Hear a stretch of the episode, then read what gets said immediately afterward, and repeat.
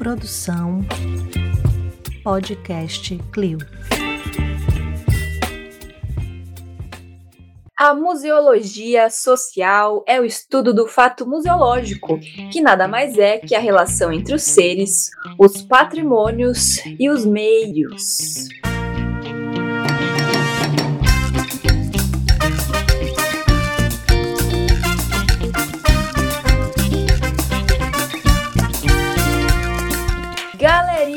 Galerinha, esse ano a Semana de Museus, a 21ª Semana de Museus, trouxe um tema pra gente muito específico. Ele parece ser hum, uma coisa meio óbvia, mas não necessariamente. Hoje a gente vai falar sobre museus, sustentabilidade e bem-estar e o que que isso tem a ver com a nossa prática museológica, com o nosso fazer, com o nosso pensar nos museus. Bora lá? Museanders? Bora! Bora! Hora do show! Cá estou eu, Marina Gouveia, essa voz que vos fala hoje. É, saudades de vocês. E comigo tenho aqui a maravilhosa ruiva cobreada Juliana Gueiros. Alô, Brasil! Brasil! Como vocês estão hoje? Obrigada, minha amiga Marina. Morena, é, não sei. Morena Morena. Morena de cabelos escuros. Ai, é... Eu cresci ouvindo essa música. É... Eu pensei também. É... Gente, energia, né? Tô com energia aqui, mais ou menos. Porque eu te falar que esse começo, esse, esse, esse mês de. Em que mês a gente tá? Eu nem sei mais. Abril. Cinco? Abril? Oh, quatro? É, a gravação quatro. é em abril, mas a postagem é em maio, dia 2 de maio. É, diga aí que dia você tá ouvindo isso aí, põe aí na nossa caixinha. É, eu tô com energia assim, 50% de bateria, aquela que- quando você tá andando assim. Ou, não, mentira, mentira. Eu tô com 35% de bateria, que você não quer usar muito, mas também você pode usar bem, entendeu? Não tanto, mas bem. Continua seguindo, ouvindo alguma coisa. É, é mais ou menos isso. Eu espero que vocês estejam com bastante energia, bastante vontade de ouvir e, e vamos lá. Que bom que você tá. Eu adorei os 50% que dá pra usar bem.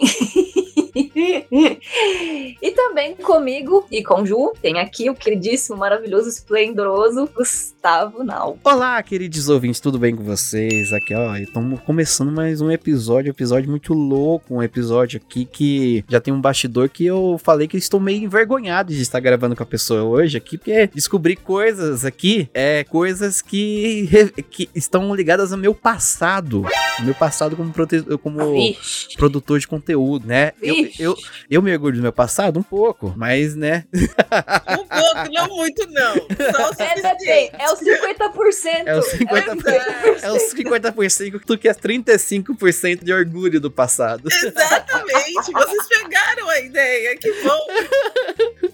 É aquele. Eu, eu entendi o da Ju, os 35%, porque é, é, é pouca bateria, mas ainda dá pra fazer uma coisa, entendeu? Ainda dá pra chegar em casa. Exatamente. Mas é isso, tamo aí na atividade. Quem será o convidado hoje, galera? Museanders! Tananã, rufem os tambores. E aí o Gustavo vai contar por que ele tá envergonhado. ele precisa contar. Mas aqui a gente tem um convidado especial, especialmente para falar sobre esse assunto, porque ela é mergulhada, ela vivencia o assunto mais do que ninguém. Temos aqui Fernanda Moraes, a maravilhosa que aceitou gravar com a gente. Já agradeço aqui, agora e para sempre. E tananana, ela é uma de vocês, museanders, ela é museander também. E é, ela não tinha me falado isso quando eu fiz o convite para ela. E o Gustavo ficou aqui me cobrando. Como assim se não me avisa? Eu também não sabia. E eu agradeço imenso de novo. É, só agradecimento, né? Pela participação, por compartilhar tanto. Ela também participou do, do- da, da minha pesquisa de mestrado, respondeu pacientemente as minhas perguntas capciosas. Em breve o resultado sai, depois de quase três anos cozinhando isso aí. E obrigado pela participação aqui, por compartilhar tanto conhecimento com a gente e por ouvir a gente também. Seja muito bem-vinda, Fê. Bem, olá, Museanders, olá, Marina, Ju, Gustavo, que, que alegria esse convite. Bem, então eu sou a Fernanda Moraes, eu sou historiadora, é, trabalho aí, 14 anos na área da educação museal. Já estive do outro lado na educação formal, então já fui professora também de ensino fundamental 2 e médio, saudades sextos anos. E é, desses meus 14 anos de atuação, eu vivi na mesma instituição, que é na Fundação Energia e Saneamento, que é a mantenedora dos museus de energia o que é algo muito raro, né, nesse mundo museal que a gente sempre vai. Todos os meus amigos percorreram muitas instituições e eu sou aquela que estou há muito tempo trabalhando na, nesse mesmo lugar. Então a casinha que me acolheu lá em, em 2009 foi o Museu da Energia de Itu e hoje, né, já tem aí alguns anos eu coordeno o educativo da rede. Então nós somos três museus de energia, somos, somos conectados aí pela temática, mas somos muito particulares em nossas práticas e em nossa relação com a comunidade. Bem diferente mesmo, porque um é no meio da Santa Cecília, o outro é no meio do mato lá em Salesópolis e o de eu não faço ideia. Fica no centro da cidade. Uhum. E com certeza eu vou falar o lugar, e aí todo mundo já se localiza. Fica entre a Praça do Orelhão e o Bar do Alemão. Os dois pontos turísticos mais falados de Itu. Os lugares que realmente, né? E tem que ser conhecidos em Itu, né? tem que ter o bar do alemão, claramente. Hum, é isso. É, é isso. Eu sou fã do Museando. Eu ouço religiosamente desde 2019, desde o primeiro episódio. E é aquilo, né? Jamais imaginei que no meu sonho de princesa educadora museal seria convidada para este magnífico podcast. Então, Fica aqui o meu sincero agradecimento. E represento aqui todos os trabalhadores e trabalhadoras univos da educação museal, ou como eu gosto de chamar, o chão de museu onde a educação museal acontece. Então, meu muito obrigada e estou aqui para trocar com vocês sobre esse assunto. Não sou uma super especialista, mas eu sou uma curiosa, então acho que vou navegando por esses assuntos aí que, que vão permeando o fazer a educação museal. E a desculpa que eu já pedi para Fernanda aqui, vou pedir para você também, ouvinte, né? Então, vocês que ouvem lá desde o começo, desculpa pela qualidade, agora estamos prezando mais pela qualidade, estamos aí. Logo mais vamos botar todo mundo com o microfone, tudo bonitinho bonitinho, né? Mas é isso, faz parte da evolução. Tamo aí. Olha aí, o Gustavo fazendo meia culpa. Tadinho, tá tudo bem, gente. De culpa, 35%. eu já não sei mais fazer a conta se essa porcentagem tá certa e eu não. Mas tá tudo bem. É, o que, que eu ia dizer? Ah, ia falar que o, o, podcast segue sendo de guerrilha, né? Então a gente tem, tem essa característica aí também, até para deixar o Gu mais tranquilo. Tá tudo bem, tá tudo bem, Gu.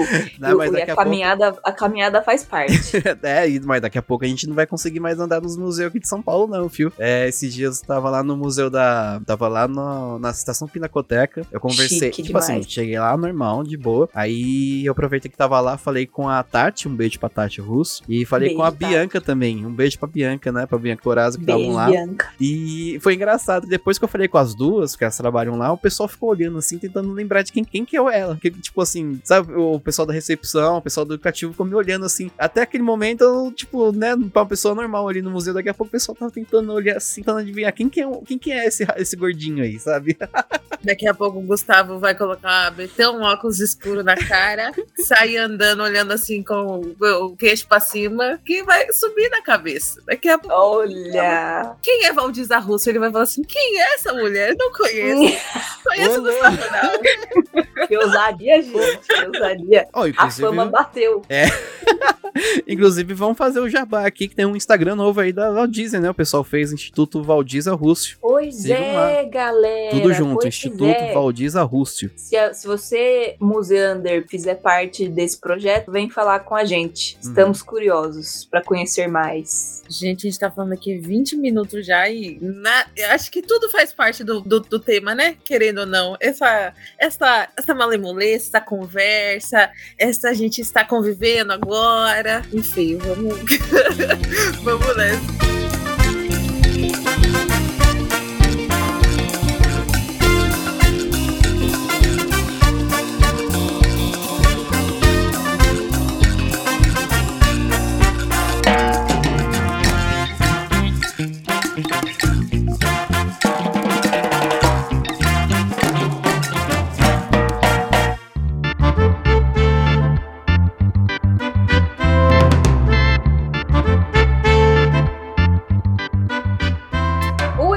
De hoje é inspirado na 21ª Semana de Museus. E ele traz um tema que a gente fica bem curioso, né? Ele é um tema que está muito em alta. O mundo precisa pensar nisso se a gente quer manter aqui o nosso a nossa casa, né? O nosso planetinha, é, que a gente mesmo destrói. Então, temos que rever muitas coisas do nosso estilo de vida, da nossa forma de pensar, dos nossos das nossas regras imaginadas que nós criamos e seguimos, né? Podemos criar outras. E então a gente vem pensando como, como desenvolver, propor e praticar sustentabilidade nos museus e o que, quais os impactos disso para a sociedade, para os indivíduos, enfim, para o coletivo e para o privado. Enfim, como a gente pensa sus- sustentabilidade nos museus, né? É, pensando em saúde, bem-estar global, pensando em ação climática, pensando na vida na Terra, pensando em promover saúde mental, enfim, várias, é, vários, vários ramos aí, ramificações que a sustentabilidade pode propor pra gente, né? Pensando nessa relação multifacetada que esse tema pode propor para nós, trabalhadores de museus. Ok, então eu quero saber então de Fernanda agora, que é imersa nesse assunto há muito tempo, é, como que você explica o conceito de sustentabilidade e bem-estar pensando na sua trajetória como educadora, né? Trabalhando é, nesse, nesse cenário aí da, da fundação no geral. Tem os museus, tem cada, cada museu tem sua particularidade e imagino que também trabalhar esses conceitos em cada um deles é de forma distinta, né? Imagino, tô aqui especulando. Enfim, a palavra é sua. Bem, que desafio, né? Conceituar sustentabilidade e bem-estar nesse momento. Mas vamos lá. Eu, eu gosto de partir é, da, daquele conceito do, do Paul Crutzen, que é o Nobel de Química lá de acho que 95 que ele começa a definir aquela ideia do antropoceno, né? Estamos vivendo o antropoceno. E o que, que é o antropoceno?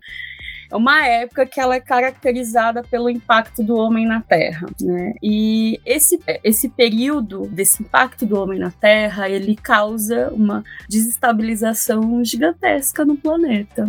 E que ela vem sendo sentida há muito tempo, vem sendo analisada há muito tempo, mas nós ainda sentimos que as práticas para reversão da realidade estão muito distante. É, e uma coisa que me pega muito quando a gente fala de sustentabilidade, bem-estar, bem viver, é que na contemporaneidade esses conceitos eles vão sendo cotados pelo interesse do capital. E aí se tornam planilhas, se tornam objetivos, se tornam metas e muitas vezes são inalcançáveis, elas são esvaziadas de qualquer é, noção é, de relação social, né? Muitas vezes se fala em ah, coloque um coletor de, de lixo é, para você separar a coleta do, do lixo do, do resíduo reciclável. Mas é só isso, né? Como fica a relação de trabalho dos catadores e coletores? Será que a gente está pensando nessa outra realidade? Enfim, é... e a gente tem uma sensação, eu não sei vocês, mas é... toda vez que eu abro essa discussão de sustentabilidade nos museus, por exemplo, tanto com educativo, estagiários que chegam novos, é, quanto com o público, a sensação que a gente tem é que sustentabilidade é um conceito muito novo, é o assunto do momento. Só que ele é um assunto do momento há 50 anos. A gente está falando de um conceito, né? O conceito de desenvolvimento sustentável foi criado lá em 1972, né? Na verdade, não precisamente 1972. 72 é quando rola a Conferência das Nações Unidas sobre o Desenvolvimento e o Meio Ambiente é, humano. E nessa conferência é que tem a formação de uma comissão que vai tratar é, de responder às questões emergentes sobre a ameaça ao meio ambiente, crescimento populacional, pobreza e várias outras tem, outros temas latentes que estavam rolando no momento. Estamos falando de um contexto de Guerra Fria. Então, é, a gente está falando de um conceito que ele surge há muito tempo, né? E Curiosamente, rola a conferência em 72 e em 73 a gente tem a crise do petróleo. Olha, precisamos discutir ameaça ao meio ambiente, mas nós estamos apegados e chafurdando no maior, né, e talvez o mais importante combustível de desenvolvimento de força produtiva, né, o que alicerça essa força produtiva naquela época e talvez até hoje, né, em grande parte. Então, imagina o desafio dessa comissão para debater diante de um cenário que era atravessado por questões políticas, por bipolarização e mais ainda por uma questão é, de uma crise energética emergente. É, uma coisa que eu descobri muito recentemente, porque a gente sempre lê o relatório, né, Brundtland, que é o que leva o nome dessa é, que era a que era a mulher que conduziu essa discussão da comissão. Mas uma coisa muito curiosa é que a comissão, ela, diferente de muitas comissões propostas naquela época, para N assuntos, essa comissão, ela tinha uma composição majoritariamente de países do Sul. E olha, veja só, abriga um espaço para ouvir o Sul sobre os problemas ambientais. E que bacana! Porém, tem um ponto que, que me chama bastante atenção, é que essa discussão, ela leva a uma narrativa muito particular que é a razão né, da dificuldade do desenvolvimento sustentável, do, do, do desafio né, para atingir o desenvolvimento sustentável é a pobreza, certo? Ou seja, você é pobre porque você quer, você é a fonte de recursos naturais, você é pobre e a culpa é sua. Lide com isso. Pois é. Enquanto e... eu te exploro ao longo de todos os anos para gerar aqui os bens de consumo. Entendi. A culpa da seca em São Paulo é o seu banho demorado. Exato. Ah, olha, isso é um tema bacana, depois a gente pode falar sobre isso. E é, o outro ponto que já era afirmado ali era o aquecimento global. E olha, parece que o aquecimento global é outro assunto da contemporaneidade, já está aí há, 50, há mais de 50 anos, porque o aquecimento global começa a ser discutido é, com escala científica mesmo, de investigação e tudo mais, acho que a partir da década de 60. Então a gente está falando de uma discussão velha, cringe, né? Mais do que cringe, inclusive. Adorei. E aí, eu fico me perguntando, como é que nós passamos 50 anos, nós não, porque eu não vivi aquela época não, mas a, a geração dos nossos pais caminharam, nós nascemos, eu nasci ali na década de 90, então eu venho de uma geração que ainda não tem um olhar muito atento às questões ambientais, que começa a se preocupar agora, e como nós estamos debatendo isso com as novas gerações, né? É, e, enfim, tem um outro ponto que eu acho que é muito legal a gente ressaltar quando a gente vai trabalhar essa narrativa aí praticamente histórica, né, do que é sustentabilidade e tudo mais, é que nós tivemos inúmeras conferências ao longo do tempo, inúmeros produtos de pesquisa foram desenvolvidos, mas que a equação não fecha. E é, faz acho que um mês mais ou menos, é, conversando com com a equipe dos Museus de Energia, nós tivemos uma, recebemos durante uma época uma exposição temporária sobre mudanças climáticas que suscitou muito debate junto aos visitantes, principalmente é, terraplanistas,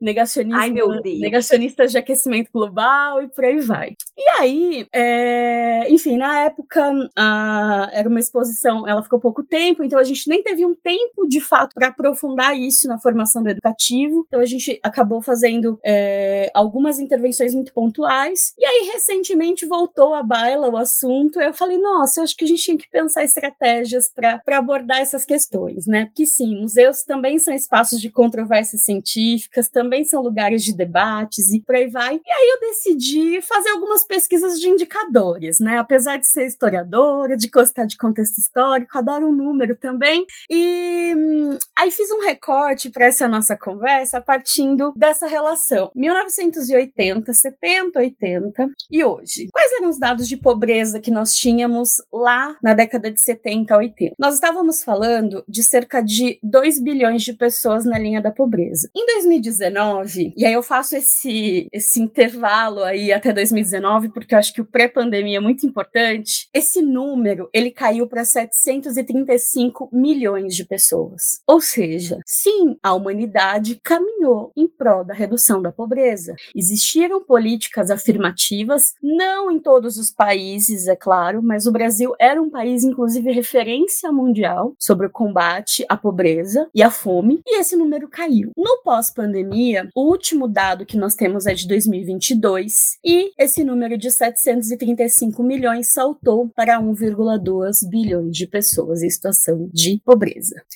Esse dado, aliás, o relatório da ONU que foi divulgado com os dados da situação de pobreza tá bárbaro. Tá, assim, uma pesquisa incrível, incrível, porque ela, ela não abarca apenas o, o sul global, né? mas ela também aponta indicadores graves em países considerados desenvolvidos. É, eu só queria fazer um apontamento que no mês meio tempo aí de 2022 a gente tem aquela notícia que a China tira, acho que é, 4, é 400 milhões de pessoas da pobreza, né, da, da China. Isso a China tirando a galera da pobreza, mas mesmo assim o, o, o mundo se estar fundando, né? A conta ela não vai fechar. E agora eu vou, te, vou fazer essa provocação. Foi bom você falar da China, Gustavo, porque é, o próximo dado que eu vou trazer, ele é baseado naquele gráfico do Earth Science Data, que trabalha com a emissão de carbono. Lá na década de 70, né, 70, é, entre, entre 60 até 70, a emissão de carbono no planeta estava abaixo de 20 bilhões de toneladas ano. Ano passado, ela saltou para 40,6 bilhões de toneladas ano. Nós dobramos a emissão de carbono. E aí, por que, que eu brinquei que foi interessante você falar da China, porque nós temos a China como uma grande responsável pela emissão de carbono no mundo, tá? É, houve uma pequena queda na emissão de carbono, isso é notado no gráfico, entre 2020 e 2021, no período da pandemia, porque a gente tem uma mudança de comportamento de produção e de consumo, né? Quer dizer, consumo nem tanto, mas a gente tem uma mudança de produção, e isso impacta nas emissões de carbono. E aí, é, esses dois dados, eles nos dão indícios muito importantes. Existe uma relação diametralmente oposta entre a redução de carbono e a pobreza. De repente, quando um cresce, outro cai. Quando um cai, outro cresce. Por que essa conta não fecha? E será que é só pobreza e aquecimento global ou a gente tem outras ingerências humanas que estão afetando esse possível, né, ou impossível nesse modelo de desenvolvimento sustentável? É... Uma coisa que eu gosto muito de fazer nas mediações é propor perguntas. Então, é, eu não vou trazer respostas, é claro. Meu papel aqui não é esse. Eu acho que a gente tem que se perguntar o tempo todo. E, e é assim, é, quando a gente discute esses números tão alarmantes com o público, eu sempre gosto de partir para a realidade. E aí, quais são as ações de enfrentamento à pobreza que a gente vê todo dia acontecendo na nossa cidade, no nosso bairro? Qual é a relação entre a produção de commodities e a fome? Como um país, como o Brasil, tem pessoas com fome? Quais as ações? E aí, Oi, eu posso falar. fazer um adendo? É nesse meio tempo aí que a gente tem governos, é, e digo no, numa, numa, num, num panorama geral do globo, governos que não assinam aos termos de cooperação de redução de carbono, governos que é, vulnerabilizam ainda mais as populações margin, marginalizadas de, de seus territórios, né? É, então, as decisões aí políticas e não só climáticas, que a gente acha que o clima é meio que ah, a gente não controla, mas a nossa ação impacta diretamente nisso e é algo quase que invisível, né? A gente não vê de fato isso, a não ser que você senta lá para estudar o relatório que a ONU fez, entende? Exato. É, isso, isso é uma forma de materializar, né? Esse, essa coisa climática que a gente não pega, né? A gente não decide, não programa o tempo. Marina, então, quando é, você é... fala de materializar a questão climática, eu me lembro quando eu era criança, que quando a gente discutiu o buraco na camada de ozônio, a solução muito simples era pare de usar aerosol e troque o seu refrigerador. Como se todos tipo os problemas isso, do buraco cara. de ozônio forem, fossem acabar com, com essa medida. E eu, eu me lembro muito dessa conversa na escola, eu falava, fala, nossa, gente, mas isso é tão simples, né? Porque ainda tem buraco Sim. na camada de ozônio, né? Eu lembro da polêmica do pum da vaca, gente. Nossa, outra.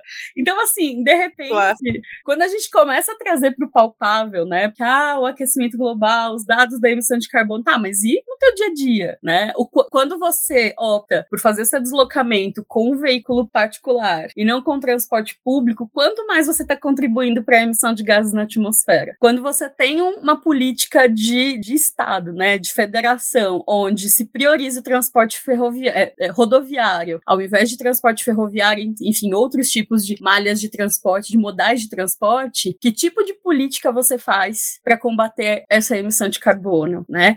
Então, não é só a minha escolha, mas também é uma escolha de nação, é uma escolha de mundo, né? É uma escolha que ela vai permeando outras camadas que muitas vezes não é fechar a minha torneira, não é reduzir o meu banho que vai impactar tanto, mas impacta. É importante Não é fazer cocô dia sim, dia não.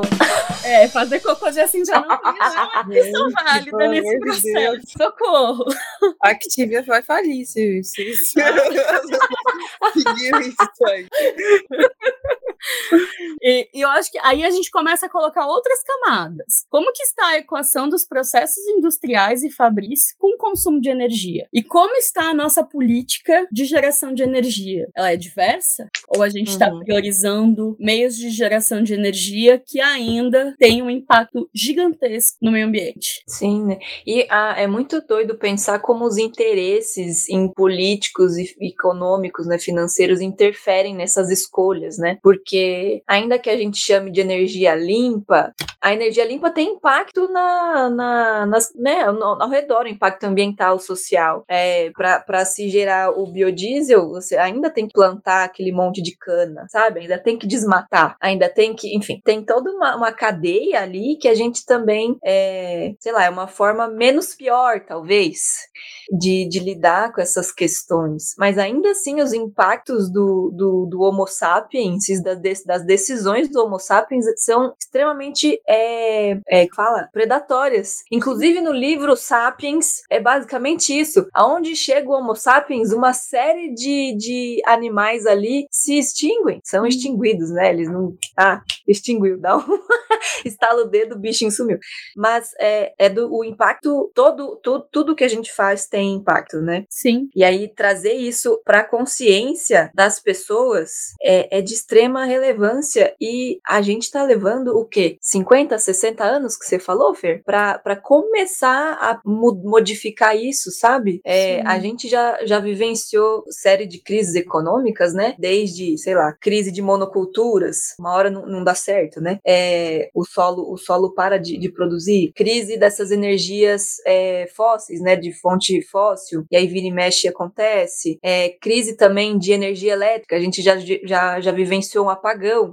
E agora a gente está é, vive- convivendo com um vírus que é o sintoma de um estilo de vida que a gente criou para nós mesmos, né? É, a gente tem criado formas de, de vida, a gente cria formas de vida que, que, que nos Fazem. E são o estilo de vida que são insustentáveis, é isso. E aí, ao mesmo tempo que a gente né, tem, tem essa questão da pandemia, que uma das hipóteses é que o, o- a intensa convivência ali com an- animais e não sei o que, nananã, é, daquele jeito, né? A intensa convivência daquele jeito, propagou um vírus desconhecido e mortal, né? Que matou um monte de gente no mundo. A gente também tem o derretimento das calotas polares lá, e aí uns bichos muito loucos estão saindo do gelo, gente uns, uns umas bactérias, uns vírus, uns não sei o que que a gente nunca viu na vida, sabe? E aí parece aqueles filmes tipo Jurassic Park de, de, de ficção, sabe? E não tá tão distante assim, né? Eu já várias eu, séries aí saindo sobre isso aí, Várias ó. séries. Várias Exato. séries. eu, eu morro de medo do The Last of Us, que tem aqui o- as pessoas se infectam. Ficou feio, né? Fungo. Feio. Eu fiquei, meu Deus, e será mais- que se virar isso aí eu não quero não mesmo. Não, e o mais vou- impressionante é que o fungo existe, né? Olha aí, esse eu não sabia. Isso eu não sabia. Só que ele não, não, não, é, na evolução dele, ele ainda não atinge humanos, né? Né? Inclusive há essa, essa leitura de que dentro do processo evolutivo desse fungo, hoje ele é, ele é um hospedeiro de insetos. Inclusive, Ainda. há inspiração na, na- da série, da, da formato, de como é a incorporação desse, desse fungo todo. Ele é baseado nas relações que existem entre insetos, né? Esse fungo e os insetos. E eles explicam bonitinho no começo, sem muitos spoilers. Vão lá assistir se não assistiram The Last of Us ainda. É, fica a dica aí. Eu posso fazer uma Maravilhoso. Pergunta? Pode. Não, uma pergunta não, porque a, a Má trouxe essa questão de tipo, nós sofremos crises, vimos quedas de, de sistemas de plantio, sistemas de organização social. A gente não vimos, né? Estudamos. E mesmo assim a gente continua desmatando para plantar soja, para criar gado, sabe? Eu, eu queria saber mais, tipo, na verdade, trazer esse questionamento. É óbvio que é o capitalismo. Aqui a gente, é o momento que a gente é comunista, tá? É o momento da comunistação agora. Obviamente. Toda internacional, Gustavo.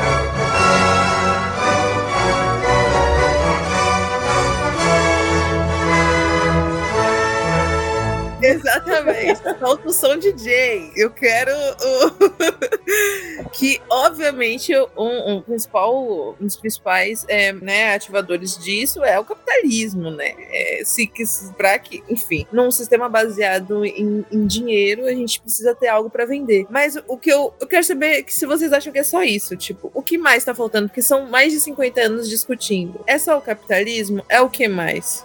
Então, é, eu acho que tem uma questão. A gente tem medo do fim, Fernanda? Qual que é o lance? A gente não quer discutir o que, que, que a gente pode tudo morrer por alguma questão?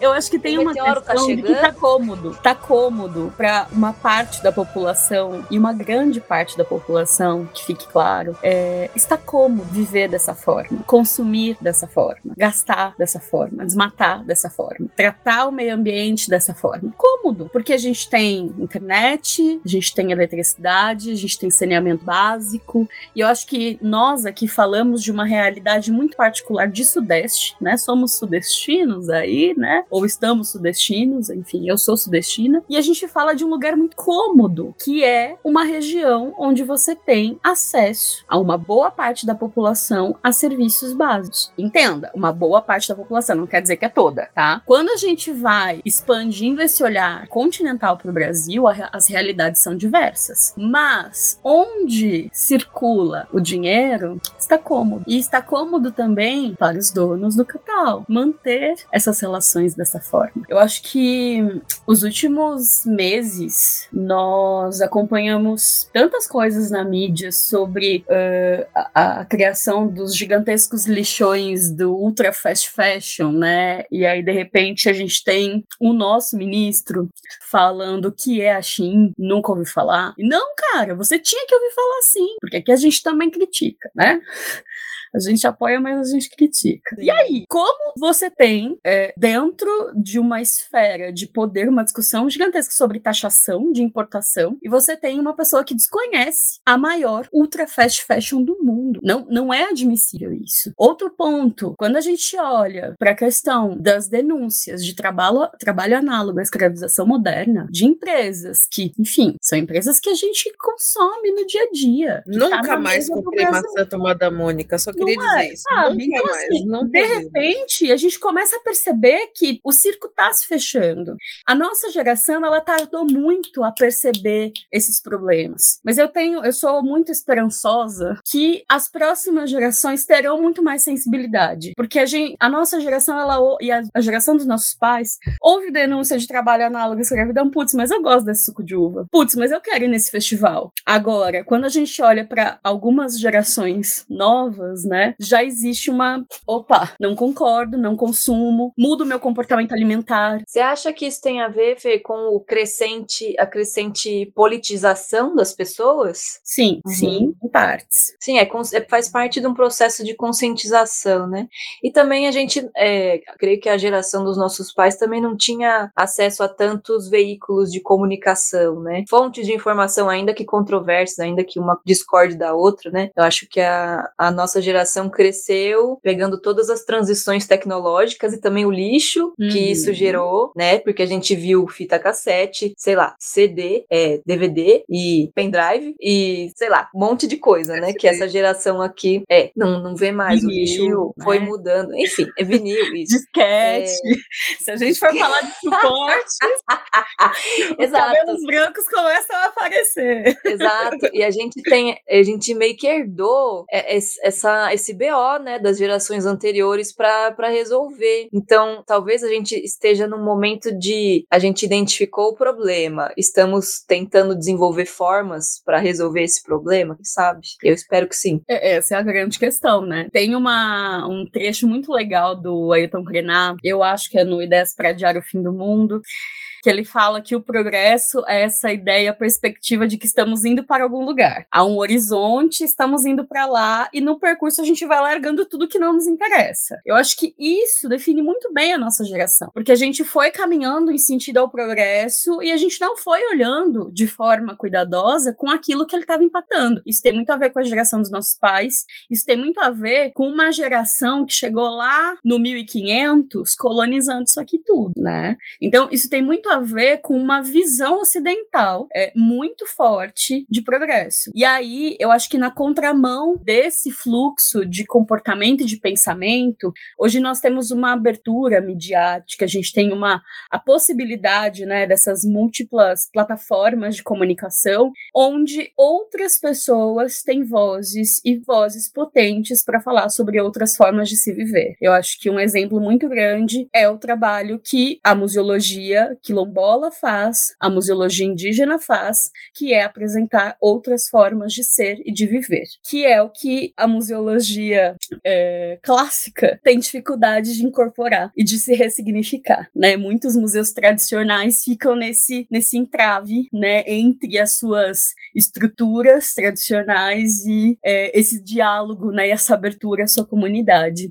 É, e eu acho que quando a gente vai um pouquinho para essa visão do, do Krenar e, enfim, passa para esse outro espaço, a gente olha para o bem-estar. Até agora a gente só estava falando de sustentabilidade e decompondo esse conceito. Quando a gente vai para o bem-estar e o bem-viver também, que é um termo incrível, é, a gente conecta a qualidade de vida. A geração dos nossos pais era uma geração que cresceu, trabalhou, formou, constituiu família, fez todo o seu pai de meia para conseguir viver uma aposentadoria, né? A nossa geração é uma geração que não tem perspectiva de aposentadoria, que vive uma esqui- esquizofrenia, que aos 30 anos tem mês de gravidez na adolescência, Basicamente. que acha Sigo que é adolescente e não assume as responsabilidades da vida adulta, né? Que não entende, que, que não é, é- é assim, é óbvio que eu tô generalizando super aqui, mas que não consegue é, caminhar pela sua qualidade de vida, porque fica sempre atrelada a, relações tóxicas,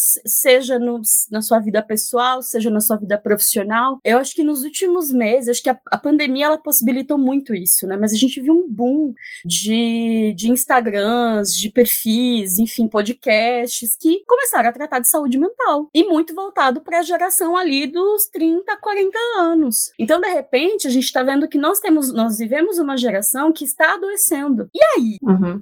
Total, eu, eu penso assim, conversando com os colegas da idade, a nossa geração é, meio que deu errado, cara. Volta, errado. volta, galera. Porque, é, tipo assim, parece que as gerações anteriores vinham preparando um- uma ideia, né, uma utopia de progresso, de mudança, de civilização, todos os projetos de futurismos todos ali. É, quando chegou, parece que tínhamos, né, foi nos dada essa responsabilidade. E aí todo o contexto econômico, cultural, social, é, sofreu os impactos dessas decisões do passado bem na nossa vez. Então, a gente tem todas essas questões, é, além de uma crise política, uma crise econômica, uma crise climática, uma crise emocional, uma crise psicológica, né? E que, e que o- os gatilhos vêm de, de vários lugares, né? É, Você precisa se atrelar a uma relação tóxica seu, no seu trabalho, porque as, a, a relação de trabalho está cada vez mais precarizada. E se você não tem trabalho, você não paga suas contas, logo você não come, você com, começa a consumir coisas é, de qualidade inferior até na alimentação, porque é o que é mais acessível, né? E aí você adoece, aí você tem que comprar remédios, aí você não tem, enfim, é, é daí para baixo, entende? Então é como se fosse todo um sistema que sabemos que está decadente e essas novas formas de ver, não novas formas, né? Mas uma, as formas que foram suprimidas ali pelo discurso eurocêntrico de, de, de ideal, de estilo de vida, elas passam então a fazer sentido. Eu vejo muito a ascensão do, de pessoas é, entendendo de astrologia, entendendo de é, medicinas outras, um, uma, uma volta a, aos conhecimentos de planta, sabe? De, de um, tentativas de resgatar alguma, alguma coisa ali que não seja tão mecânica. Vou usar mecânica, mas não sei nem se é a palavra. É, mas uma coisa muito oposta ao que se tem de bem-estar e de bem viver. Esse conceito do bem viver, é, ele não era tão difundido, pelo menos aqui no Brasil, é, até essa, essa, essa nova definição de museus ser capitaneada pela América Latina e esse conceito vir do, do, do, do contexto Latinoamérica, muito pela questão do, do, dos, das outras formas de vida e de lidar com o, os, os ecossistemas do, das comunidades e dos povos indígenas da Latinoamérica, né?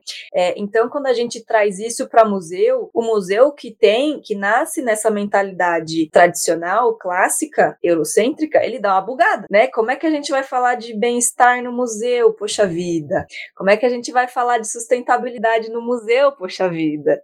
E aí, é, eu acho que a gente já, em, já emenda essas duas coisas, né? O que é esse bem-estar e como que esses museus, né, se inserem nessa, nessa difusão, nessa, nessa reflexão e nessa, enfim, nesse pensar e nessa promoção desse tal bem-estar, do bem viver, saúde mental, um detox. Será que o museu tem a solução para tudo isso?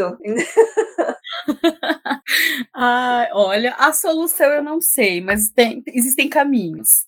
É, você foi falando, eu fui pensando muito nas, na nossa vida durante a pandemia. O quanto a gente consumiu cultura e o quanto os museus não estavam preparados para serem espaços virtuais de acesso à cultura. Então houve uma corrida desenfreada e alucinante para que os museus estivessem também presentes virtualmente na vida da sociedade. É, no meio desse processo, nós vimos é, muitas instituições instituições museológicas, a minha não, deixando bem claro que eu trabalho não, mas boa parte das instituições museológicas demitindo corpos educativos inteiros. É, historicamente, o setor educativo ele é o setor mais desprivilegiado dentro da instituição e tratado como obsoleto, né, das instituições museológicas. Sendo que ele é a linha de frente, né? Ele é, frente. Ele é o chão de museu. Né? Aguardem os resultados da minha pesquisa. Maravilhoso.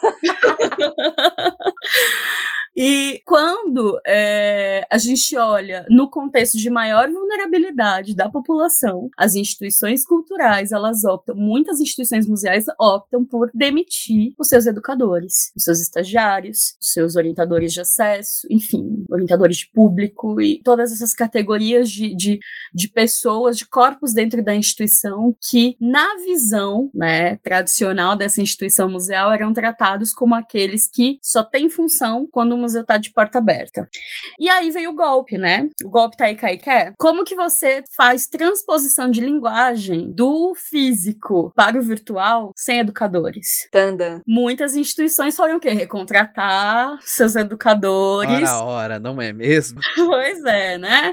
Para poder ter canais midiáticos aí, enfim, Instagrams, TikToks. Eu lembro que teve um, uma, um, um surto do Clubhouse, né? Nesse momento também, várias instituições fazendo ali os seus as suas salas de conversas e tudo mais. Então, a gente viu um movimento muito forte é, nesse contexto. E, enfim, passada a pandemia, educativos voltando aí aos seus lugares e tudo mais, é, ano passado saiu uma notícia de que médicos, é, acho que na Bruxelas, eles estavam prescrevendo visitas a centros culturais como tratamento para ansiedade, estresse e depressão. O tal. Aí entrou no hype. E aí, eu, eh, enfim, essa conversa rolou muito entre educadores museais e tal. E eu lembro que numa dessas conversas com colegas de outras instituições rolou assim: tá, e quem cuida da saúde mental do educador?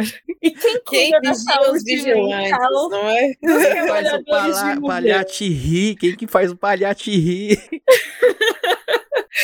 Então, é, eu, eu, eu brinquei, existem caminhos, nem todos são fáceis para a gente discutir é, saúde, saúde né, e bem-estar dentro de museu.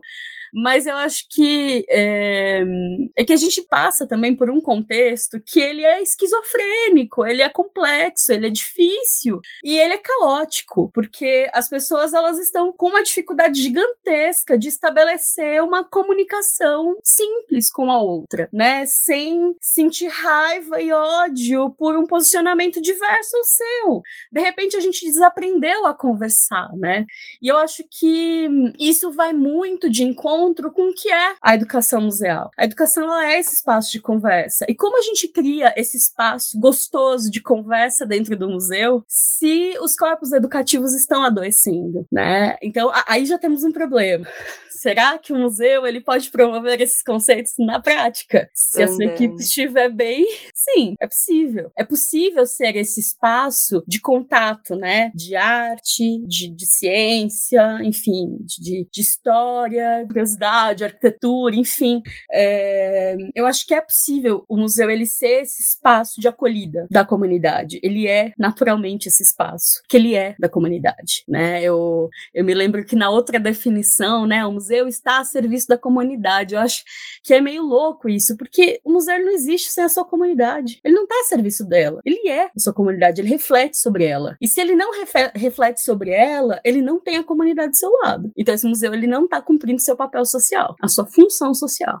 E, e aí, Gustavo, ó, lembrei que você falou da questão hídrica. Vou dar um, um exemplo de como o museu ele tem essa relação muito afinada. Quando, né, o museu tem uma relação muito afinada com a sua comunidade e ele sofre com ela as mazelas, é, ele também responde de uma forma diferente. Em 2014, Itu foi uma cidade que teve é, toda a sua situação hídrica muito agravada, assim como a capital, mas Itu foi um colapso. Acho que enquanto São Paulo foram seis meses de crise mais é, densa, Itu foram nove meses. Então, e não ter água na torneira em todos os lugares. Não tinha nem volume morto. Não.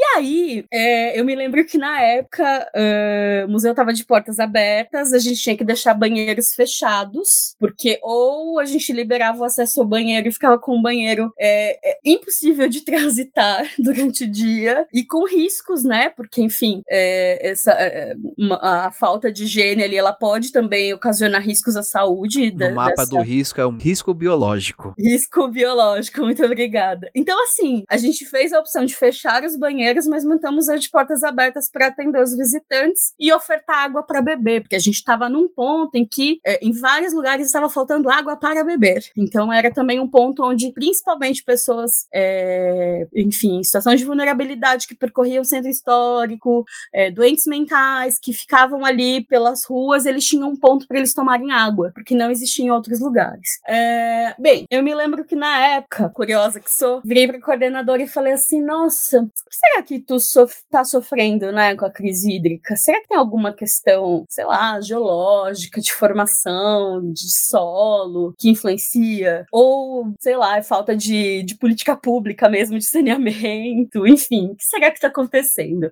E aí essa pergunta começou a motivar a pesquisa. E aí eu comecei a pesquisar, puxei os estagiários nessa brincadeira, ah, vamos investigar, não sei o quê. Era legal porque eu tinha estagiários de história que não tinham é, experiência de pesquisa pesquisa né, em fontes, então ali a gente fazia parceria com outras instituições e começava a mergulhar nessa investigação. E nesse processo a gente descobriu que o problema hídrico de Itu vinha desde o século XVIII, documentado em jornais. A população se queixava e existiam atas de câmara, várias tretas históricas da crise hídrica em Itu. Caramba. Aí eu falei, caramba, é o momento, vamos fazer uma exposição sobre isso. e aí, é, calhou que a gente ganhou prêmio Darcy Ribeiro, na época, com um projeto de formação de público, e eu falei, vamos, como a partir do prêmio, né, o museu tem que apresentar uma política de uso, né, desse recurso, a gente incluiu a produção dessa exposição. E essa exposição, que a gente brincava que era uma exposição de curta duração, né, uma exposição temporária, ela foi uma exposição que ficou quase quatro anos ou mais. E ela foi e voltou, inclusive, porque existia um lastro com a população. É, durante a pandemia, essa pesquisa virou um caderno educativo que foi para a sala de aula. A gente fez uma parceria com a Secretaria de Meio Ambiente de Itu e com um pesquisador que estudou o cristalino de Itu. E aí ele faz uma análise muito legal, que além desse problema histórico, né, a raiz é a, é a formação rochosa que nós temos em Itu. E aí a gente decidiu fazer o quê? Lives, entrevistando a secretária de Meio Ambiente, o pesquisador, para falar sobre a questão hídrica na cidade. Por quê? Porque o problema continua. Então, é, olha como o museu, que se ele fica fechado em si mesmado e não olha para uma questão latente da sociedade, ele não propõe discussão, ele não propõe diálogo. E era desconfortável discutir isso com as pessoas? Claro, muito desconfortável, porque todo mundo sabia a dificuldade que era você ir numa bica buscar água, encher galões, pagar caminhão-pipa para quem tinha condições, ou esperar que a prefeitura mandasse um caminhão-pipa. Então, para muita gente, essa exposição, que foi depois itinerou, acho que uma escola, se eu não me engano, ela também assumiu esse papel de propor uma posição dessa sociedade diante da crise hídrica. Ora, se temos uma crise histórica, vamos cobrar então para que a gestão pública faça algo, né? Então, é, quando a gente fala de sustentabilidade, a gente não pode se furtar a entender que não é preencher um checklist interminável de que eu sou sustentável, tenho uma mínima pegada de carbono, ah, eu tenho faço coleta seletiva. Não, eu tenho que pensar onde na minha na sociedade onde eu estou existem problemas e de que forma eu posso contribuir para que existam soluções para esses problemas. Então, o museu assumir também essa corresponsabilidade junto à sociedade é fundamental. E aí eu queria falar um outro ponto, que é a questão do uso da arte. É, se o ano passado, né, em Bruxelas, usar o museu como tratamento para estresse e ansiedade, né, ter esse contato com a arte, foi um mecanismo, inclusive a nível de prescrição médica. É, eu lembro que acho que no Canadá também tinha um projeto que era desde 2018 que trabalhava esse contato com arte. Aqui no Brasil, se eu não me engano, na década de 40, a gente teve uma médica psiquiátrica que é a Anise da Silveira, que ela, ela era totalmente contrário os tratamentos agressivos é, para pacientes psiquiátricos, e ela começou a introduzir ateliês de pintura e de modelagem. E o produto desses ateliês formou o Museu de Imagens do Inconsciente.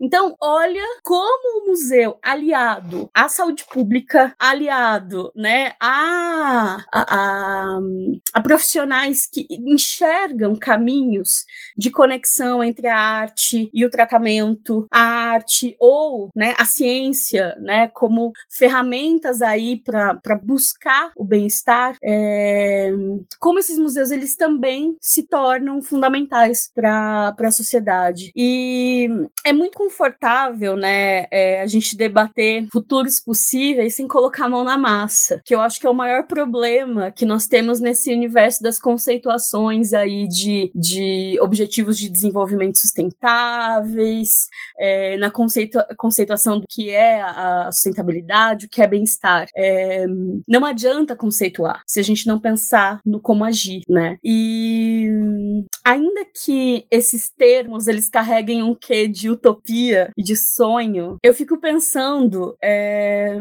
se a gente não sonha, qual que é o sentido de viver? É, eu sei que existe uma, fra, uma, uma reflexão que eu acho que é do Krená também, que ele fala que sonha, que para algumas pessoas o sonhar é abdicar da realidade, é renunciar ao sentido prático da vida. Porém, há muitas pessoas que é através do sonho que ela encontra o canto, que ela encontra a cura, que ela encontra a inspiração e a resolução para questões práticas que no dia a dia ela não consegue discernir. Porque no sonho a gente está aberto às outras possibilidades. Então, ainda que diante de um cenário tão caótico que a gente viva, quando a gente está dentro dessas paredes, desse mundo encantado que é o museu, que ele é um mundo encantado, ele desperta curiosidade, ele desperta, é, ele provoca, né? Ele é esse lugar do lazer, mas ele também é, esse, é, é o lugar do encantamento, é o lugar do, do conhecer. Quando a gente tem nesse espaço a oportunidade de discutir futuro, a gente sonha junto, a gente sonha com o visitante, né? E eu acho que é um pouco um papel dos museus assumir esse, esse lugar também de trazer as controvérsias, de trazer os problemas sociais e de construir com a sociedade caminhos possíveis. Então, a gente viu aqui, Fernanda, dando exemplos práticos de como, por exemplo, a, a relevância da pesquisa, né, do setor de pesquisa, para levantamento de informações, e aí essas informações podem até gerar é, insumos para criação de política pública, para impacto na sociedade, impacto direto, né, para mobilizar agentes públicos que, enfim, encontrem aí ou viabilizem soluções para as questões, para além de, enfim, a, a questão da, da comunicação museológica tem um papel interessantíssimo na promoção de conscientização, né, do, das pessoas que visitam as exposições. É, então, temos aqui muitas, muitas cutucadas aí, profissionais de museus, vamos pegar na, nas ferramentas que temos para que a gente consiga propor aí as mudanças das coisas que a gente tanto critica, né? O, o museu é um espaço de fato de reflexão, de crítica, mas ele também precisa ser, para que se cumpra, né, uma das camadas da função social dele, precisa ser agente. Ele está ali. É, a, na museologia a gente aprende que o, profissional, né, a Valdiza falava que o profissional da museologia é um agente social. E de que forma que a gente age? De que maneira? A gente age pensando? Também. A gente age refletindo? Também. Mas e os impactos disso, né? Não, também não dá só para terceirizar e falar daqui o museu a gente só pensa, daqui para fora é com os outras, as outras instâncias, né? Daí eu vejo, pensando agora, né, é, da, a importância da construção de redes. A gente diz para que, enfim, para que as instituições, né, sejam de fato presentes e verdadeiras nas, na, na realidade da sociedade, é, é, há que se criar uma conexão entre elas, né? Então, é aquela mesma lógica. Ah, não adianta o lugar ser acessível é, arquitetonicamente, sendo que o entorno dele é totalmente inacessível.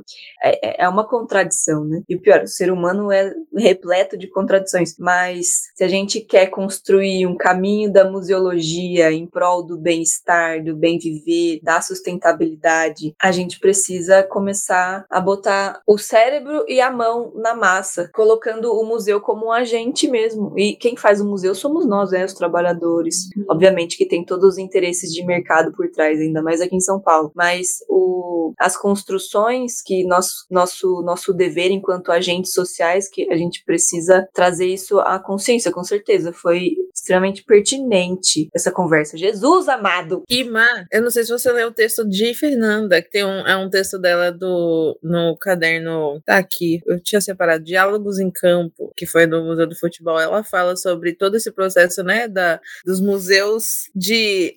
Não é rede de museus de energia, é museu de energia em rede agora. Era alguma frase assim, de tipo, como realmente. É, é, inclusive, era, seria, ia ser a minha minha dica, né, Museander, mas já, já trago agora. Procurem depois, a gente vai colocar no, no link aqui de baixo, no, no nosso, no nosso, na nossa descrição. Mas como todo esse processo da pandemia, é, né, levou a se pensar em rede mesmo, e, e, e toda essa conversa também me fez, me fez pensar, tipo, poxa, que tema acertado, né? Pensem aí, essa, esse, essa agora, né, esse tema agora dessa semana. Falou, olha, gente, a gente, durante todo esse tempo de pandemia, a gente pensou o que ocorrer, o que fazer, como fazer, virtualidade, pandemia. Aí agora, o que, que a gente vai fazer com tudo que sobrou da gente, com tudo que ainda existe da gente? Como que a gente pode fazer com que isso continue funcionando e da melhor forma possível, assim? E, e, e é o que eu sempre tô falando. Estamos voltando à presencialidade, estamos saindo da virtualidade,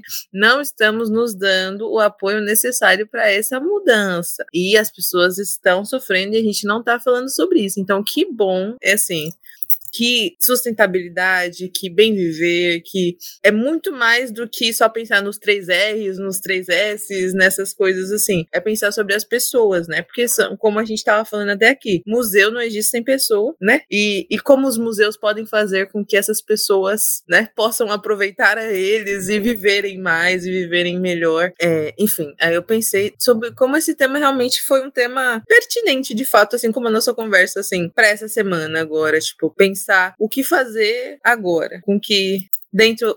E é sobre isso, né? Museu é também sobre agora, né? Só sobre o passado, né? A gente pega o agora e transforma o futuro.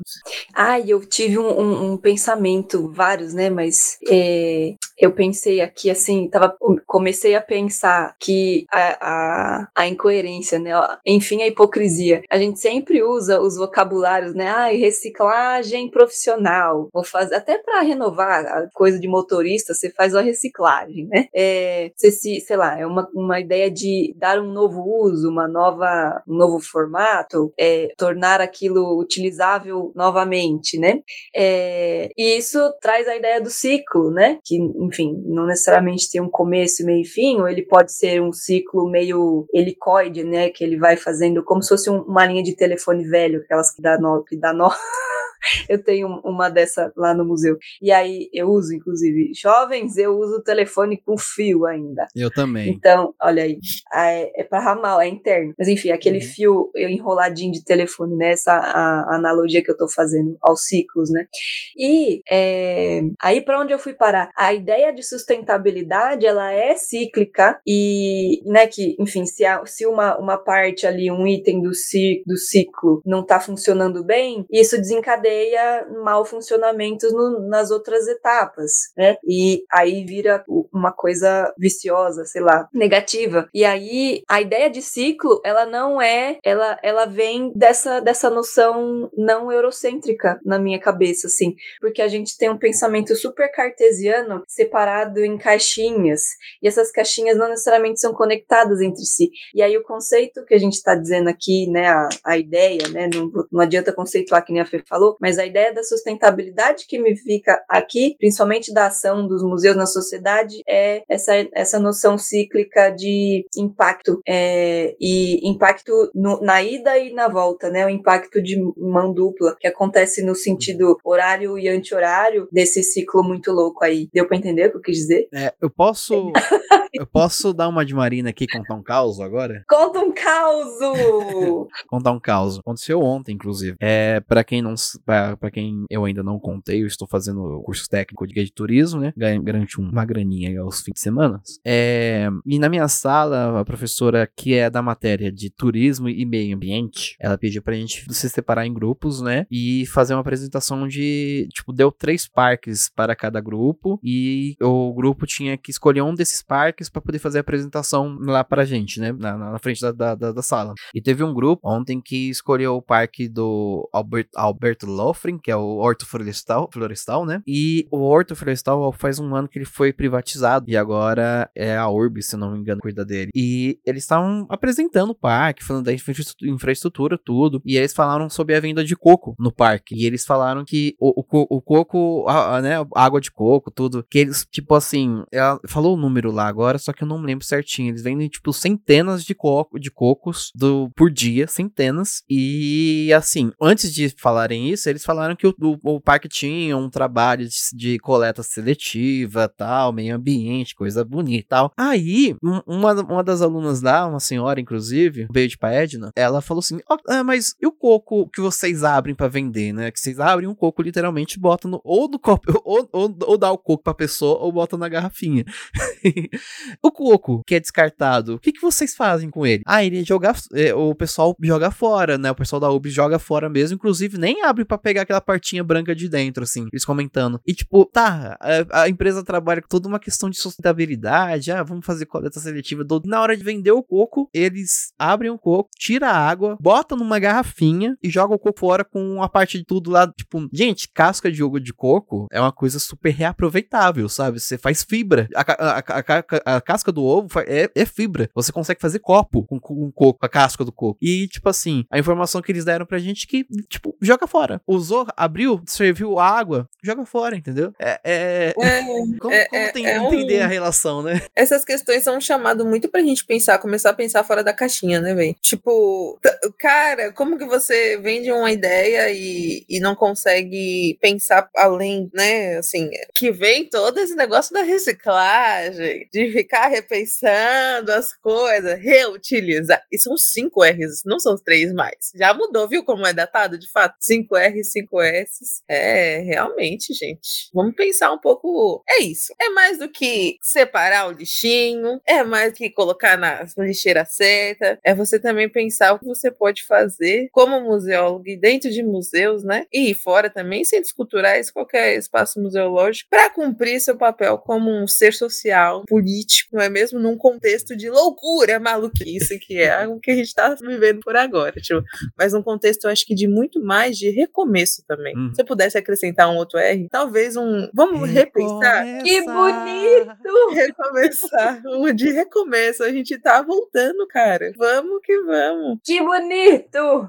E só aproveitando a fala de Juliana e juntando com uma coisa que a Fernanda falou, a gente tá no, a gente tá tão no antropoceno, né, na mudança, na, na a, a, alteração que o homem faz no planeta Terra, que esses dias saiu a notícia que agora eles estão encontrando pedras com micro com microplástico, pedras feitas de microplástico. Olha, como é que nos oceanos assim, sabe? Tipo pedra, o negócio já periodificou. Ai, já tem já tem uma porcentagem de microplástico no organismo das crianças já. Já. Hum, não, doideira. E, Eu e não sei nem se dá para ver o microplástico. A gente a gente é. vai ser robô muito antes do que a gente pensava, né? Já vai estar na gente, assim, algo assim, é além. Não, e eu tava, tava vendo uma pesquisa um tempo atrás, tipo assim, tem uma certa porcentagem de, de radiação que todo mundo tem, que é por conta das bombas atômicas explodidas em testes da, tipo, da década de 60 para cá, sabe? Todo mundo tem essa radiação no corpo por conta das bombas, bombas atômicas. É, os causos são inúmeros, né? Se a gente for ah. contar o tanto que a gente.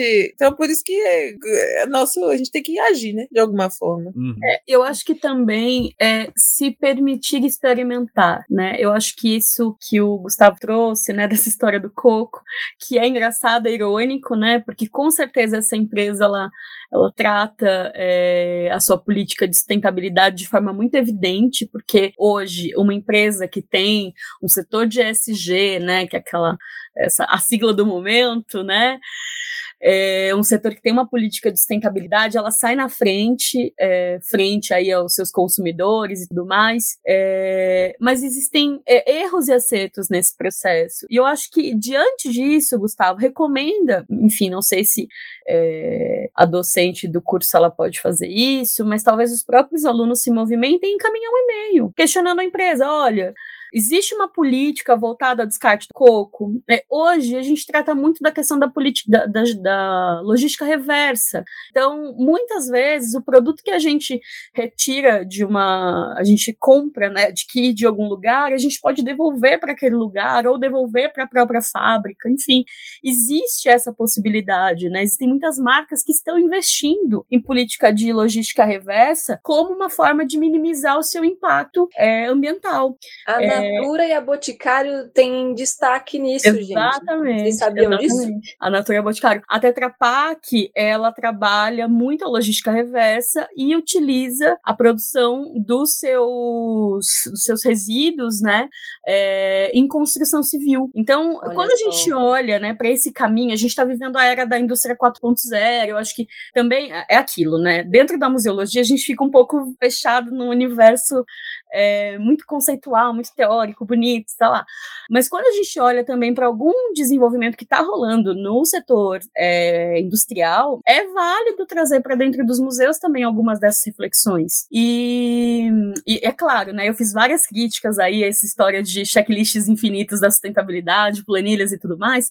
Mas isso conta muito. Museus privados, museus públicos que captam recursos em projetos, seja da Lei Rouanet, sejam em, em editais, né, concorrem em editais de empresas, inclusive, eles saem na frente quando eles apresentam uma política de sustentabilidade, quando ele apresenta políticas afirmativas eh, racial, de gênero, quando ele tem uma política de acessibilidade real. Então, eu acho que quando a gente olha para a sustentabilidade, a gente não pode esquecer que ela tem várias camadas, né? E no mundo que a gente vive, infelizmente, dentro do capitalismo, a gente precisa também assumir essa responsabilidade de que para nossa permanência, na permanência das instituições, nós precisamos captar recursos. Acervo não se limpa sozinho, educativo não trabalha de graça, né? Lâmpada queima.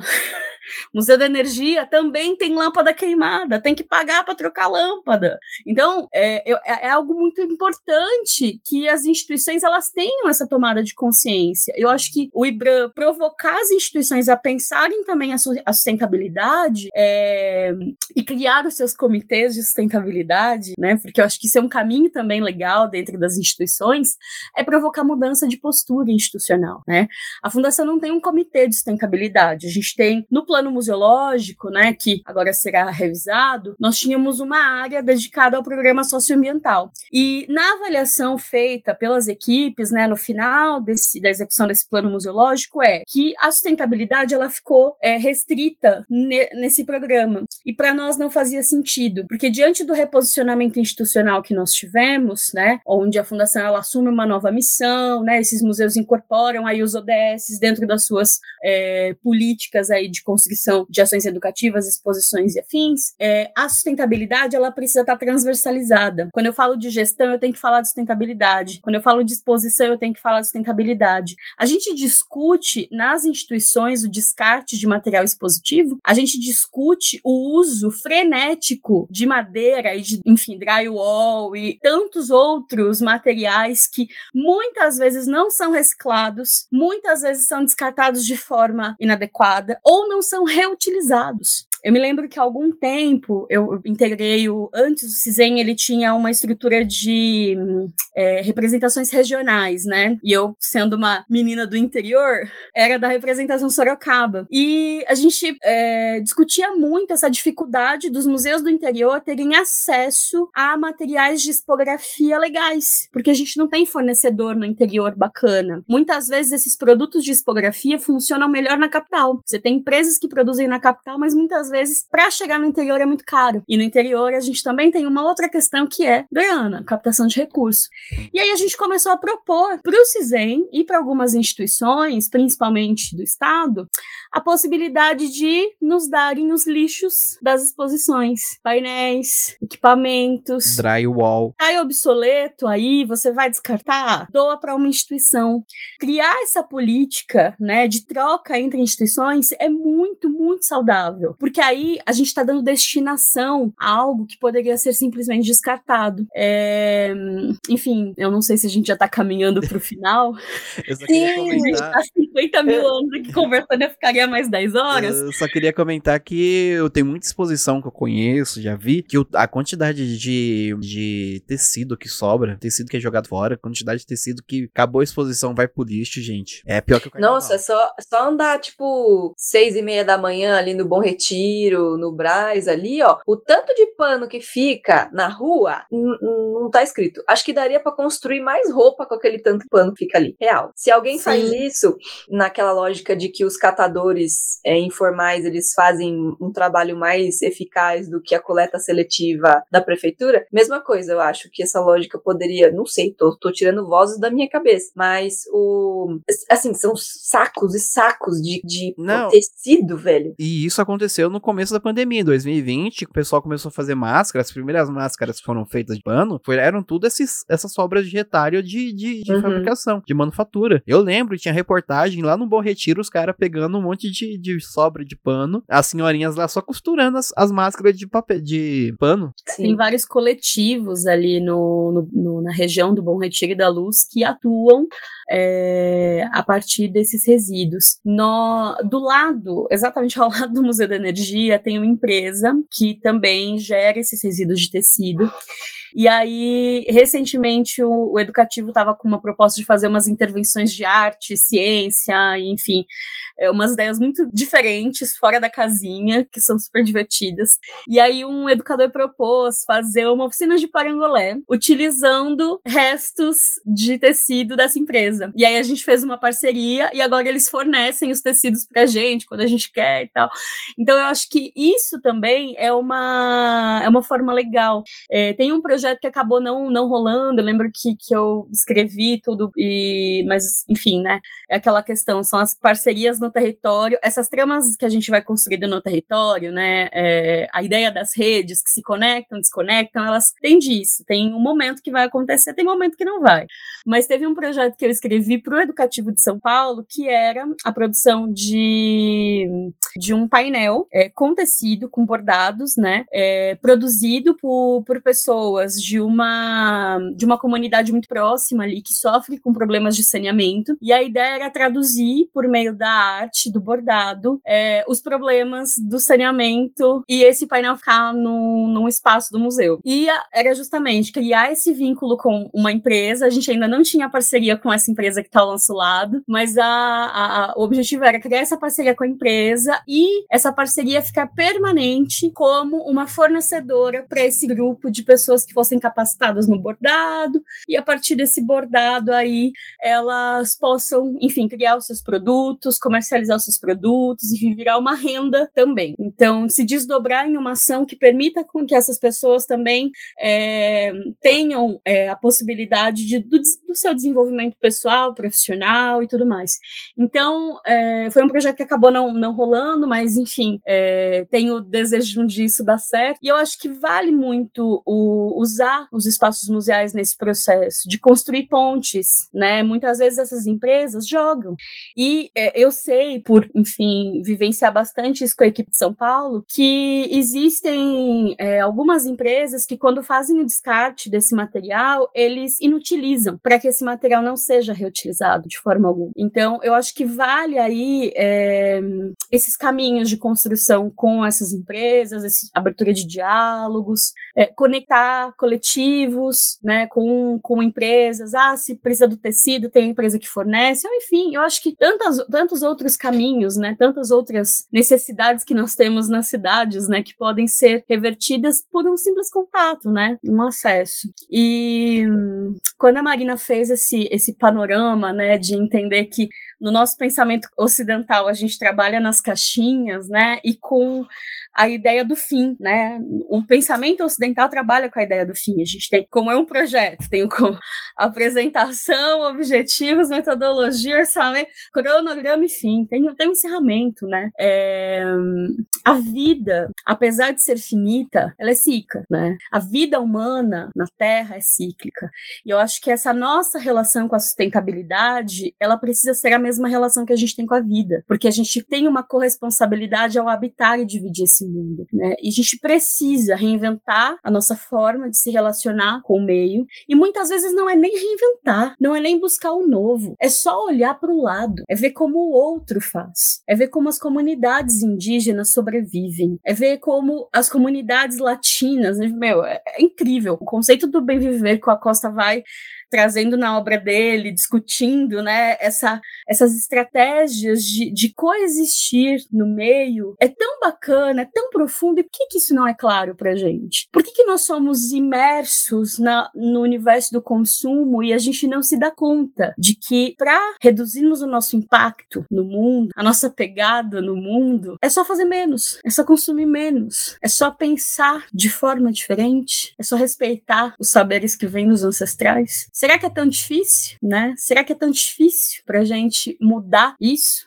Fica aí o desafio da comodidade, né? De sair dessa comodidade e lembrando, comodidade que criamos a necessidade para essa comunidade e criamos a solução dita como importantíssima para essa necessidade inventada. Vamos comprar o, meu, o maracujá, a fruta, e não comprar a polpa já dentro daquele potinho fechado, tá, gente? Vamos comprar o maracujá, a fruta. Vamos nem o abacaxi descascado na é. bandejinha de, de é, e sobre isso tem uma questão. embalado no plástico, né? Sobre isso tem uma questão, que pode depois eu problematizo, pode ser acessível. Mas na bandejinha descascado pode ser acessível. Pode ser acessível, é uma outra questão que também tem que se pensar. Gente, a questão é, não é sobre não pensar. A gente não pode mais deixar de pensar. A gente além de pensar, a gente tem que pensar de outras formas. Uhum. Não existe receitinha, porque como como o, o Krenak disse também, que, minha gente, o mundo não precisa da gente, não. O mundo vai seguir, a gente vai seguir. É, é, o mundo Pode não tá nem aí pra nós, entendeu?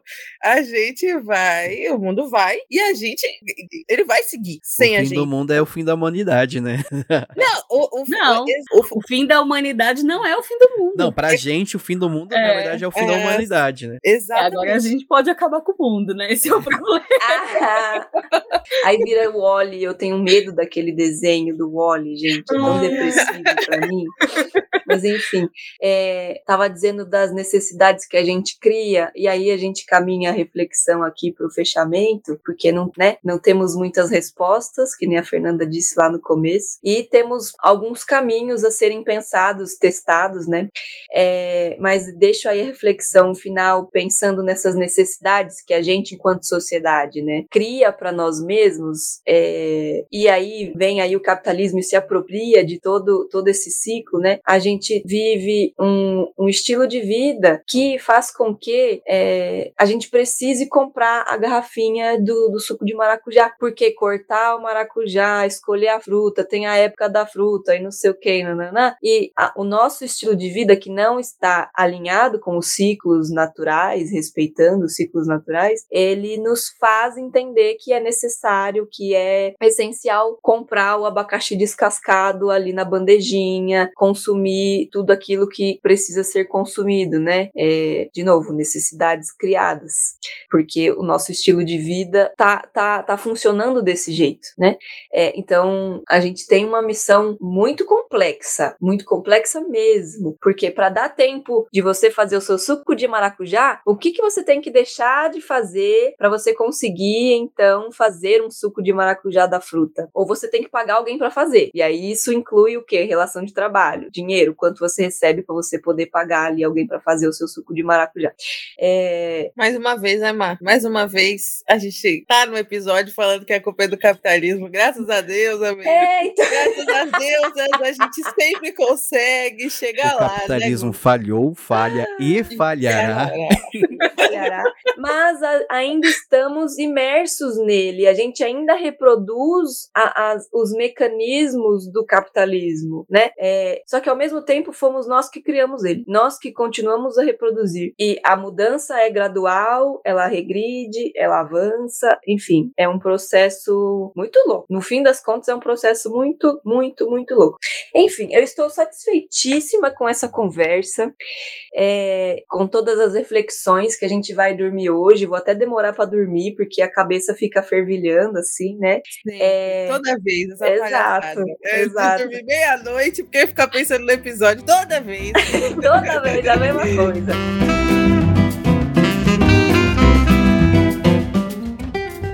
Antes da gente finalizar, vocês têm sugestões para os nossos museanders, queridos? Eu tenho.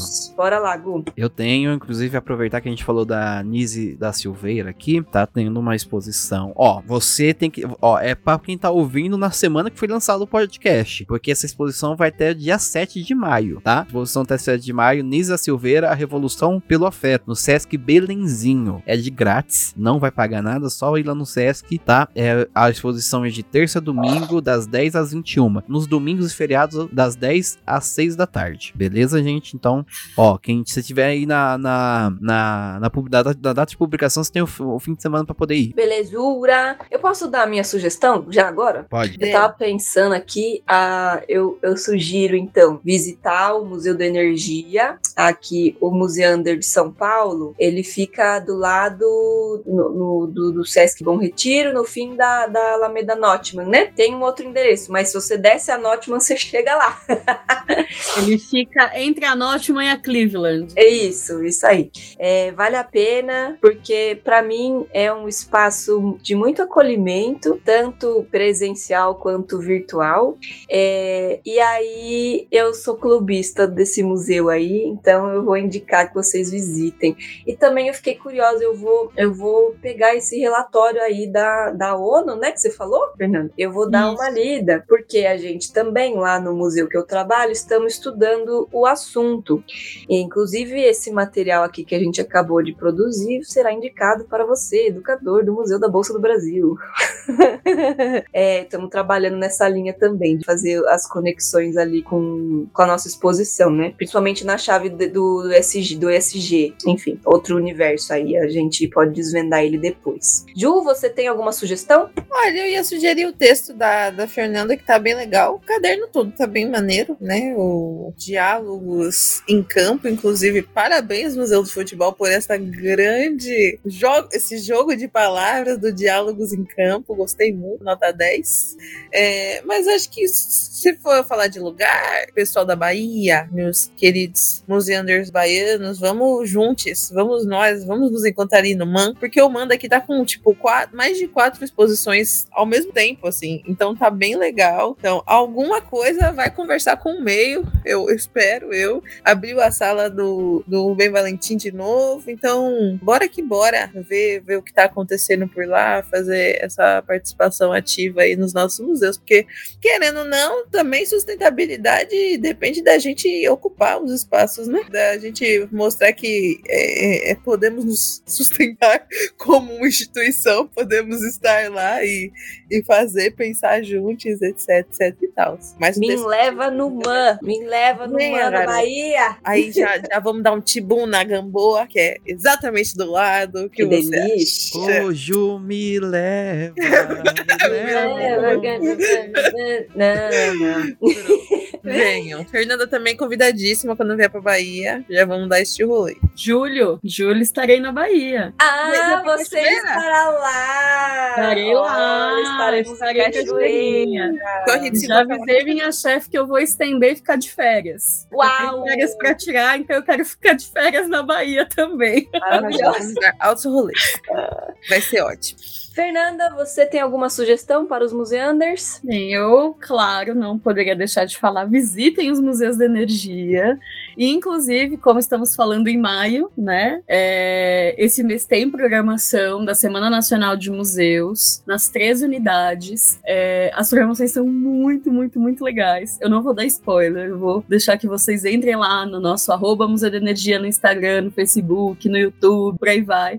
É, entrem no nosso site, verifiquem a nossa programação e vão até os museus. É, independente da programação, os museus estão abertos de terça a sábado, das 10 da manhã às 5 da tarde. E a equipe educativa é maravilhosa. Meus bonitinhos, meus maravilhosos educadores estão lá, prontos para provocar debates e, e desconfortos, e confortos, e acolhimentos, porque esse é o papel da, da educação museal.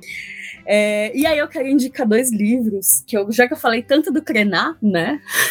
Nessa conversa, porque ele é muito essencial quando a gente discute qualquer coisa de sustentabilidade, a gente tem que olhar para um legado, né, de, de, de viver é, no planeta de uma forma é, intensa, respeitosa e, e, e principalmente, né, é, entendendo que a presença humana ela é, ela é apenas passageira nesse lugar, né? Então eu recomendo muito Ideias para Adiar o Fim do Mundo, do Treinar. E A Vida Não É Útil, que é outra obra muito, muito, muito boa.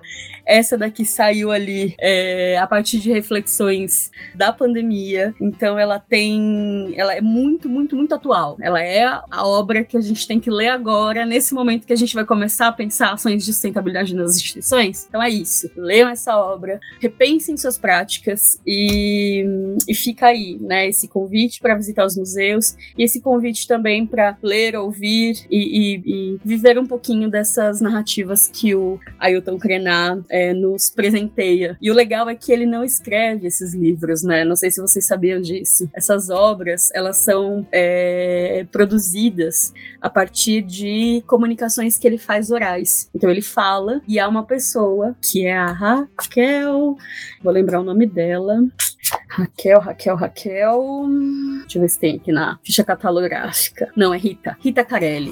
E a Rita Carelli, ela é a responsável por fazer a transcrição, né? E essa organização da, das falas dele. E é muito legal que teve uma entrevista que ele deu pro Emicida, que o Emicida perguntou como que é esse processo de criação do texto e tudo mais. Ele falou assim, ah, então eu não gosto muito da ideia do processo. Eu, eu vivo uma possessão. Então eu sou possuído por uma ideia e essa ideia me tira o sono e ela me faz levantar e, e, e falar sobre, né? E eu acho que é, isso também é um pouco dessa, dessa essência do podcast, né? De repente a gente se reúne para falar sobre. E a oralidade, ela é muito, muito valiosa, principalmente no momento em que a gente está vivendo hoje. É uma ferramenta de grande alcance, né? Que ela permite conectar pessoas por meio da voz, né? Então, para aqueles que nunca me viram, eu sou uma pessoa baixinha, gordinha, brava, brincadeira. Tenho bochechas bem salientes. Eu sempre tô de óculos, um óculos bem grande que moldura meus olhos na cor castanha. E eu tenho um cabelo bem cacheadinho, cheio de ondinhas. E também é, ele tem a cor castanha. Geralmente eu faço isso lá no início da minha fala, mas eu deixo agora pro final porque é uma forma de eu me despedir dos museanders, para que eles imaginem como é a cara dessa menina que é tagarela demais. Tagarela maravilhosa. E eu vou contar um segredo de Fernanda, que ela me confessou. Ela tem metas de leitura, gente. Vocês sabiam dessa? Por isso que ela tá indicando o uhum. livro, fez todo sentido. Ela me contou uma vez que coloca ali umas, não sei quantas leituras por ano, né? Às vezes é mais, às vezes é menos. É, nos Mas... últimos anos tem sido menos. Minha meta são 50 livros de literatura por Olha ano. aí, falei. E é uma forma de, de deslocar também o meu pensamento dessas leituras de trabalho, dessas leituras de Com estudo. certeza, com Eu certeza. acho que o universo da literatura ele tem muito a nos contribuir aí na, no na seu bem-estar. E, e mesmo é, como eu sou historiadora, atravessada muito pela cultura, eu acho que a literatura ela contribui muito para entender o contexto em que esse autor escreve, né? Então ela é uma ferramenta e uma fonte histórica Perfeito. importante. Muito, Enfim. muito, muito, muito, muito, muito obrigada. Vamos encerrando esta conversa por aqui. Podemos plantar tantas outras é, e puxar tantos outros fios. Você é sempre muito bem-vinda para conversar com a gente. Se você tiver uma outra ideia de episódio, de assunto, a gente sempre conversa sobre o assunto. A casa está realmente aberta para você, Fernanda. É, agradeço imenso a Ju e o Gustavo por mais um episódio gravado, episódio 73. Acabei esquecendo de falar lá no começo também. E para nós tem sido muito importante todo esse processo de construção da Museando. É, chegar a esse episódio aqui, é, eu tenho pensado muito nisso, gente. É muito, é muito legal. Ainda mais depois que a gente gravou um episódio sobre a nossa história. E tá, é o último episódio lançado, Museander, se você tem curiosidade para saber, dá, um, dar uma escutadinha lá no, no episódio 72. Beleza? Muito, muito obrigada, Fernanda, mais uma vez. Seja sempre muito bem-vinda. Obrigada por compartilhar tantas reflexões, por se disponibilizar, é, por ser tão acessível e por pensar tudo isso é, junto aqui com a gente. Muito, muito obrigada. E, e deixa eu falar que minha bateria agora tá 40%. Eu Eita, Ju, 5% eita. de bateria, entendeu? Só com essa conversa. Talvez até porque eu estou cansada, mas reenergizada agora. Foi ótimo. E deixa eu deixar um último questionamento aqui. Por que, que é mais fácil pensar no fim do mundo do que no fim do capitalismo? Ai, vamos dormir Ah, com essa. tá, tá, tá, tá. Tandan. Ai, obrigada, gente. Foi muito, muito, muito gostoso. Me convidem para mais vezes e estou aí à disposição. E os museus da energia também estão de portas abertas para vocês. Muito, muito obrigada. Estou fazendo meu coração de asinha aqui pra você. Ai, assim, muito obrigada. então agradeço e sempre, Fernanda. E é isso, Museander. Muito obrigado por terem ficado com a gente até aqui. E a museologia, os museus, a museando, bem-estar e a sustentabilidade seguem vivos.